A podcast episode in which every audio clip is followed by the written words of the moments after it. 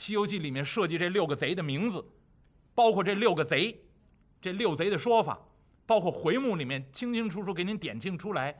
唐僧师徒一登城上路，先冒出这六个贼来，眼耳鼻舌身意，要走上修行之路了。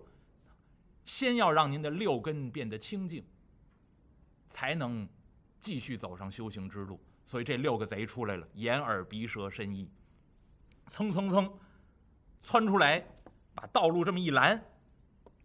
孙悟空一一问过姓名。孙悟空一听，眼耳鼻舌身意，瞧你们。倒霉名字！哎呀，你们也敢劫道？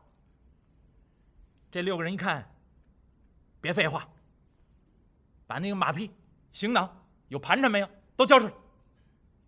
这哥六个好几天没开张了，在这山上啊，轻易也没有什么人走，尤其大冬天，天气寒冷，好长时间呀，没有一笔买卖。今天好不容易路过这么两位。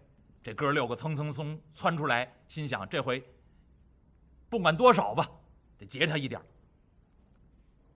赶紧马匹行李、盘缠交出。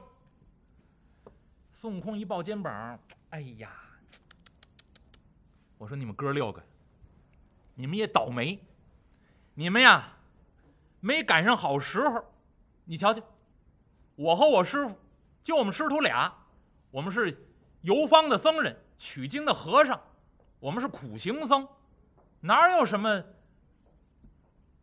盘缠？我们那行囊之中都是衣裳，哎，有点囊，你要不要？甭废话，有什么要什么，都给我们留下。哎呀，我说你们哥几个太倒霉了。呃，刚才我也说了，我是这占山为王的祖宗，想当初啊。你要是你们哥几个要赶上好时候，多生几年，早生那么几年吧。赶上俺老孙风光的时候，你们亮出兵刃来劫这么一道，俺老孙穿的戴的，你要是劫去了，或许你们还能发财。可惜你们生的晚。这里哥六一看，嚯，我们早生几年能赶上你风光的时候啊？也没多少年，你要早生五百多年呀，你就赶上我风光的时候了。现在呀，你看看，俺老孙这是落了牌了，啊，说句文言吧，这叫落了牌了啊。这这六个贼一听，什么叫落了牌了啊？告诉你，普通话呀，这叫落魄。哎，俺老孙现在落魄了。五百多年前，俺老孙穿的戴的可不是这样。那个时候，你们要是打家劫舍，劫住俺老孙。俺老孙，万一心情好，把穿的戴的给你们，你们能发笔小财。现在甭想了。这六个一看，嚯，你当初穿的什么，戴的什么呀？嘿，俺老孙当年呀。孙悟空一摸自己，现在光头也没帽子。哎呀，俺老孙当年这头上啊，戴的是凤翅盔，紫金皂。嵌明珠，镶异宝，能工智，巧匠雕，智机灵，脑后飘。黄金甲，扣连环，护心镜，寒光照。九股传承，盼甲涛。衬一件大红袍，锦簇簇，花绕绕，蟒翻身，龙探爪，海水江崖为下梢。步云靴，足下蹬，金箍棒，怀中抱。挨着死，碰着亡，神难测，鬼难料，称心如意立功劳。看身材三尺高，瘦骨嶙峋多小巧。看面貌真奇妙，招风耳，颧骨高，目如灯，满脸毛，尖嘴嘬腮，雷公帽。傲来国中一心猿，齐天大圣美名标。这六个贼一看。哼，吹吧，这个我们都会。吹牛谁不会呀？好家伙，什么大吹什么呗。先说山后说天，说完大塔说旗杆，没有一个人说地说河说车辙的，那多 low 啊！你这也一样，你看你还你还真是我们这行里的人。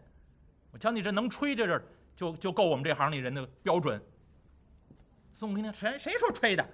你看看，你看我我当初真的是穿着这个带着那个，风光的很，叫齐天大圣。你甭废话，你现在有什么教什么。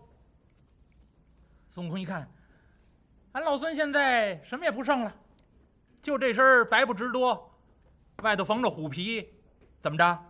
你们还敢剥俺老孙的衣服吗？干嘛还剥呀？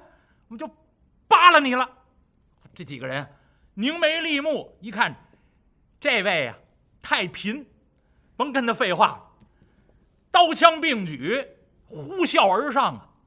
孙悟空啊，一不慌二不忙，也不躲，把脑袋这么一伸，这六位啊，刀枪一举啊，奔着孙悟空，齐刷刷，连砍带剁，连扎带戳。奔孙悟空就来了，耳轮中啊，就听见“踏踏踏”几声轻响。三藏法师站在路边看着马匹行李，本来呀也是下意识的，一看这六个贼呀，明晃晃的兵刃往自己徒弟的脑袋上砍下去，三藏法师一闭眼，哎呦，不敢看。哪知道这一闭眼就听到“嘡嘡嘡”几声轻响，在三藏法师一睁眼，再一看孙悟空啊，安然无恙，还你们早上没吃饭呢，使点劲儿啊！俺老孙这又走了好几个月了，没洗头了，有点有点痒痒，快快快，多看两下，多看两下。这几位停刀停剑，一看，嚯，你这和尚好硬的脑袋！好说好说，一般硬，还想砍不砍？要想砍，接着砍。这帮贼一看，面面相觑，你让砍呢？再砍！这六个贼啊，呼啸而上，冲着孙悟空啊，又砍了这么六七十刀。砍着这刀啊和剑呢，全都崩了刃儿了。这几位一看，哎呀，今天遇见硬茬儿了。呵，这这和尚好硬的脑袋。孙悟空啊，一摸自己脑袋，哎呀，让你们使劲儿，你瞧瞧你们，哎呀，看着这不舒服，一点都不解气，都不解痒，还得自己挠。孙悟空啊，挠着头，抓着腮。这几位吓傻了，这位什么人呢？这是，怎么这么硬脑袋？捏呆呆发愣，孙悟空挠完了，顺自己耳朵里头，把自己那个金箍棒掏出来，拿在手中啊，放手心里这么一颠的。几位，累不累呀？这几位一看，手腕子还真酸，胳膊也发木，浑身直发软，累呀。六七十下砍在这硬邦邦上头，一点事儿没有，给这六位累的手都酸软了。一摸自己的肩膀，有点累。俺老孙给你们扎扎针呢，解解乏，好不好？孙悟空把自己这绣花针呢在手中这么一掂，这六贼一看，嚯，把针都塞耳朵眼里，你不怕扎着吗？这你看今儿，今儿咱们哥几个这倒了霉了，结这么一个跑江湖的郎中，这是针灸的大夫。孙悟空啊，把这绣花针在手中这么一掂，心中默默念动咒语，magic，紧跟着再看这金箍棒，噗，丈二长短，鹅卵粗细。就在手中这么一横，这六贼啊，本来各情兵刃在旁边偷眼观瞧，嚯，这今儿结了一个走江湖的郎中，针灸的大夫，万没想到这根绣花针呢，在手中突然之间，噗，丈二长短，鹅卵粗细了。旁边这几个贼一看呀，吓了一跳，噔噔噔往后倒退几步，呀，这刚一发愣，孙悟空把金箍棒在怀中这么一抱。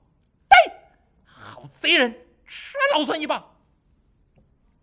金箍棒这么一举呀，孙悟空就看眼前呢，就刚才介绍那老二，生生子。孙悟空这金箍棒一举，他离着最近，铁棒这么一举，棒带风声，我让你听，就这一下，什么声都没了，让你亡于棒下。剩下那五个鸟兽散，撒腿往寺外就跑。那孙悟空腿脚多快！书说简短。一棒一个，一棒一个，全都给拍死。鄙人从来不砸挂啊！你看看，说的都是书里的事儿，啊啊！我们是有信仰的人，是吧？我们都是宽厚仁德的人啊！孙悟空把这六个贼挨个都拍死，死尸倒于地上。三藏法师牵着马匹，看着行李，在路边看见孙悟空把金箍棒掏出来。在手中这么一横啊，三藏法师就想起来，坏了！别看我这徒弟瘦小枯干，前途路上他就是从耳朵里头掏出这绣花针来，然后迎风一晃，鹅卵粗细，一头老虎啊，眨眼之间就丧命于棒下。我白替他担心了，我忘了这茬了。我这我这徒弟能耐大了。三藏法师看到眼里了，孙悟空啊，身法也快。金箍棒也快，三藏法师张嘴刚要喊：“悟空，不要伤他们的性命，把他们吓走也就是了。”这话呀刚说完，孙悟空啊，噗噗噗噗噗噗，六棒把这六个贼啊全都打死了。三藏法师在旁边一跺脚：“，阿弥陀佛，善哉呀，善哉！”三藏法师不忍看了，一低头。孙悟空把这几个贼拍死，金箍棒一收，挨个到那死尸上摸，有盘缠没有？哎，这些贼身上还真带着以前劫来的那些钱呢，散碎银两啊，都带在身上。孙悟空挨个摸，摸点钱，孙悟空往怀里这么一揣，一看身上有那个好的衣裳，没被血。溅上去的，孙悟空啊，给扒下两件来，提在手里，蹦蹦跳跳就回来。师傅，师傅，去去去，你看看看看，这前途路上咱们有的换了。三藏法师用手一指，悟空啊，你你好鲁莽啊！哎，师傅，你看看，我现在穿的是您小时候的衣裳，这万一到前头没有人家的地方，你说这好几个月又不洗澡。再再脏了怎么办呢？你正好，他们身上的衣裳就归咱们了。师傅，刚才我就让您别害怕，这些虽然是劫道的，但是在俺老孙眼中，他们就是送盘缠、送衣裳来的。师傅，您看看，您收着吧。三藏法师一看，逆徒啊！你怎么能把他们打死啊？孙悟空一瞧，哎，师傅，我不打死他们。他们要打死你呀！列位，这句话是《西游记》里面的原文。《西游记》这一回故事，您回去仔细要是感兴趣，您回去翻翻，您要看一看的话，这回故事写的很浅，很明白，一点隐喻都没有，而且回目里面都给你写了“六贼无踪”，就是告诉您踏上修行之路之前，去掉自己的清净自己的六根。就这么点意思，明明白白，不用再解释。但是《西游记》里面写这段里面有有些对话是很好玩的。古人评点的时候，在这些话后面都加了两个字，叫“着眼”。而且有一位古人评点完了，在整个这回目后面写了一句话，说“着眼，着眼”，就是您仔细看呢，您可仔细看。那若不如此读《西游记》，就枉读了《西游记》了。那那么像刚才这句话。我不打死这六个贼，这六个贼反过来，可要打死你。那这个话您要仔细琢磨，这里就有隐喻。包括孙悟空还有一句话：“见人六个贼啊！”你要看《西游记》原文里面有一段话，这六个强盗，孙悟空用手一指：“你们不认得我出家人是你的主人公。”这是《西游记》里原文。您回去要是看的话，这个话也大有隐喻在里面。要想根治自己的六根，要想清净自己的六根，出家人是六根的主人公，只有出家人才能做自己身上这六根的主宰。所以您要看这个话太有意思了。所以这些地方古人评点都叫着眼，您自己回家再去琢磨去。尤其像刚才这这六个贼，我要不打死，反过来他要打死你，这样的话，这就是修行的话。为什么呢？读过佛经的朋友，您再看《西游记》这一回，或者您看整个《西游记》，您都不觉得陌生，或者您都不难理解为什么佛经里面到处是这样的话。比如说吧，这礼拜四我给学生讲《西游记》的时候。我就跟学生说：“我说你们可以看一部佛经，很短很短的。那今儿我也跟诸位说，这个也推荐诸位看。那这部佛经特别短，但是呢，很很重要，比这个心经要长啊。这心经是最短的了。那而且心经很难懂，呃，里面有很深奥深奥的道理。将来咱们有机会再讲。那那今天介绍这部佛经，您回去要是感兴趣，您回回去查一查。”这部佛经叫什么？叫《佛遗教经》，什么意思呢？就是佛祖去世之前，即将圆寂的时候，即将涅槃的时候，进入涅槃境界的时候，这个圆寂呀，就是德行圆满，烦恼寂灭，谓之圆寂。到这个境界了，到佛祖最后那个状态了，德行无不圆满，烦恼完全寂灭，谓之圆寂。所以后来呢，呃，管一些高僧大德们的离世。或者肉体的死亡，统称都叫圆寂，就是这个意思。它的梵文就是涅槃。那那么佛祖最后进入涅槃境界，即将圆寂的时候，八十岁了。佛祖临终之前，嘱咐自己的弟子有一番话，这有点像什么呢？有点像总理遗嘱啊。孙中山先生去世之前呢，有一篇总理遗嘱啊，告诉国民啊。要如何如何继续革命那样的话，这个道理差不多。那么佛祖当初也是临终之前告诉佛弟子们：“我肉身即将亡故，啊，即将圆寂了。我不在的时候，你们向谁去请教呢？”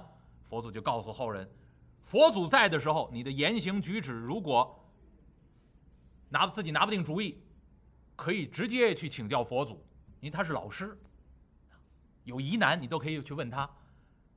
可是佛祖不在了，八十多岁，即将进入涅槃境界，要圆寂了。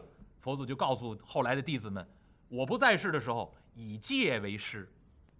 我制定下来的这些行为规范、这些戒律，就是你们的老师。你们有行为上面拿不定自己拿不定主意的时候啊，就去查一查戒律，应不应该做，至少能够保证你不违善法，少做恶事。”所以呢，这《佛一教经》你要回去看。一开篇，这佛祖就告诉持戒。后边，佛祖就告诉弟子们：如果你们能把戒律手持住的话，就能制住五根。这是《佛遗教经》里面说的五根：眼、耳、鼻、舌、身。后来呢，有些经书里面称作六根，五根也好，六根也好，其实说的一样，就是我们的身体上的感官。能力，那眼耳鼻舌身意，那么佛遗教经里面就告诉佛祖，就告诉后来的弟子，守护好五根。若是守不好这五根，容易被他们牵扯。怎么守护呢？就如同人呢牧牛，在旁边赶着这牛，拿着这杖子，拿着鞭子赶着这牛，一定要看好了，别让这牛啊瞎跑。万一你有个疏忽。任由这牛瞎跑，这牛啊可能会闯到旁边别人家的田地里面，伤人家的这个田苗。所以呢，佛祖就嘱咐后来弟子守住五根，不让五欲放纵，就如同啊人拿着这个鞭子来放牧这个牛一样。而且佛祖特别爱打比喻，所以您要看《西游记》，这么多妖魔鬼怪，很多都是动物，因为佛经里面佛祖经常拿动物来打比喻。那比如说，如同人牧牛，那佛祖又打比喻说这个像什么呢？如果你不把这五根或者六根看护好了，如同恶马，一匹疯马。这疯马你要是不知道的话，您倒倒我上个礼拜那录音啊。哎，赤兔马不受管束的时候，那谁也骑不了它，谁骑上去就给它周下来，就那样一匹马暴烈极了，难以控制。如果不给它加上鞍子，不给它加上缰绳，不给它加上辔头，你难以控制它。那而且佛祖还打比喻，比喻什么呢？就像这个五根呢或者六根，如果让它放纵下去的话，就如同劫道的贼人。所以呢，必须要看护好他。你抓住这个贼了，千万不要放手，必须要除灭他。这是《佛一教经》里面说的。那当然，如果您感兴趣，您可以回去查原文。而且呢，佛经里面屡屡提到这个六根，就是如果不看护好了，反过来您被这六根牵惹、牵扯，反而会被他所伤。啊而且呢，如果路上遭遇劫人，这个劫道的贼人抢劫，那个痛苦啊，可能就是一时的或者一世的。但是如果被五根或者六根或者这六个贼人劫夺了您的善法，那个遭受的苦难呢，是生生世世、生死轮回的，那是无休无止的。这是都是佛教佛祖在《佛一教经》里面谆谆教导后人的话。而且呢，有的佛经里面，比如说我自己看那个。叫《杂阿含经》，《阿含经》里面就提到了佛祖告诉弟子啊，说士夫，士夫什么？士不是师傅啊，士夫士就是士大夫那个士，就是读书人那个士。那么士夫是什么呢？就是年轻人。佛祖告诉自己弟子，年轻人呢，士夫内有六贼，你们的身体里面有六个打家劫舍的强盗，六个贼人。随逐四辱，随时啊，在那儿观察着你，这六个贼呀，就就好像捡净的强盗一样，趴在山道边随时盯着你。你但凡有一点点放松的时候，这六个贼就冲出来，劫你的善法，劫夺你的财宝。所以呢，佛祖就告诉弟子：是夫内有六贼，随逐四辱。得便杀之。你要有机会，把这六个贼一定要除灭。所以孙悟空在《西游记》里面代表心猿，那么这个这颗心要去除六贼劫夺善法，把这六个贼要除灭干净，必须给他拍死。那所以因为有的朋友问我，我以前说这《西游记》，有的朋友听完了以后说：“您这不是佛教的故事吗？那您怎么能允许孙悟空？”大开杀戒，杀了六条生命，您就不能从那个角度去理解了。那么这是一部寓言，那这六个贼就是眼耳鼻舌身意。那在佛教里面，佛祖当初就告诉你，你身体里面这个六贼得便杀之，一定要把它去除干净，才能做到六根清净。那么孙悟空现在看着师傅，师傅，你怎么责怪我呀？我不杀他，他反过来要杀你。三藏法师一摇头啊，哎，徒儿啊，我们是出家人呢，出家人慈悲为怀，善念为本。扫地不伤蝼蚁命，爱惜飞蛾杀照灯。何况他们是六个大活人呢？纵然他们打家劫舍，纵然他伤了为师我的性命，也不过是一条性命而已。你这一顿棍棒下去，六条性命就没有了。徒儿啊，你要这样下去，做不得和尚，取不得真经啊！三藏法师沉着脸，怒斥孙悟空：“列位，这是孙悟空，刚刚出狱。当初号称齐天大圣，与天相齐，玉皇大帝如何都不放在眼中。虽然被压了五百年，这个心性还没有一时调整过来呀。”孙悟空一听，不由得心头火起呀，怒从心头起，恶向胆边生。俩眼这么一瞪，三藏法师一看，啊，徒徒儿，你，你，你你你你你你，你敢对为师怎么样？师傅。俺老孙替你除去责人，你还敢絮絮叨叨指责俺老孙？我说的都是我们出家人应该做的事。你不能伤他们性命，这是荒郊野岭啊，这没有人烟呢。你把这六个人杀了，旁边没有人看到。倘若到了前面人烟稠密之处，你也是这样行凶作恶、为非作歹，旁边有人看到，把你我师徒拉到当官，打起官司来，你我师徒还怎么到西天取经啊？师傅，俺老孙当年五百年前大闹过天宫，这点事儿我都跟您说过呀。是是是，我知道你以前做过什么事儿。招啊！俺老孙当年，别说是人命，天上这些天兵天将被俺老孙打死多少，一时难以计数。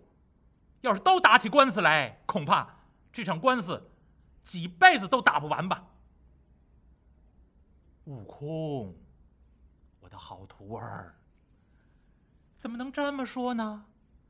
为师我教导于你，你当初行凶作恶。七天狂上，就是因为没有人管你。如今菩萨把你交给我了，为师我就要管束于你。倘若不管束于你，你还是这样肆意妄为，徒儿，你真去不了西天，真做不得和尚，你不配做和尚啊！孙悟空一看，哼，师傅不配做和尚，俺老孙不稀得做，去不得西天。俺老孙也不打算去。三藏法师一看，徒儿，你怎么能说出这样的话来？哼，师傅要去西天，您自己去，俺老孙呢，回去。